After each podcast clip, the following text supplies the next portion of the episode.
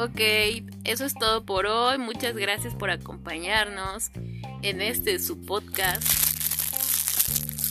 Gracias. Adiós.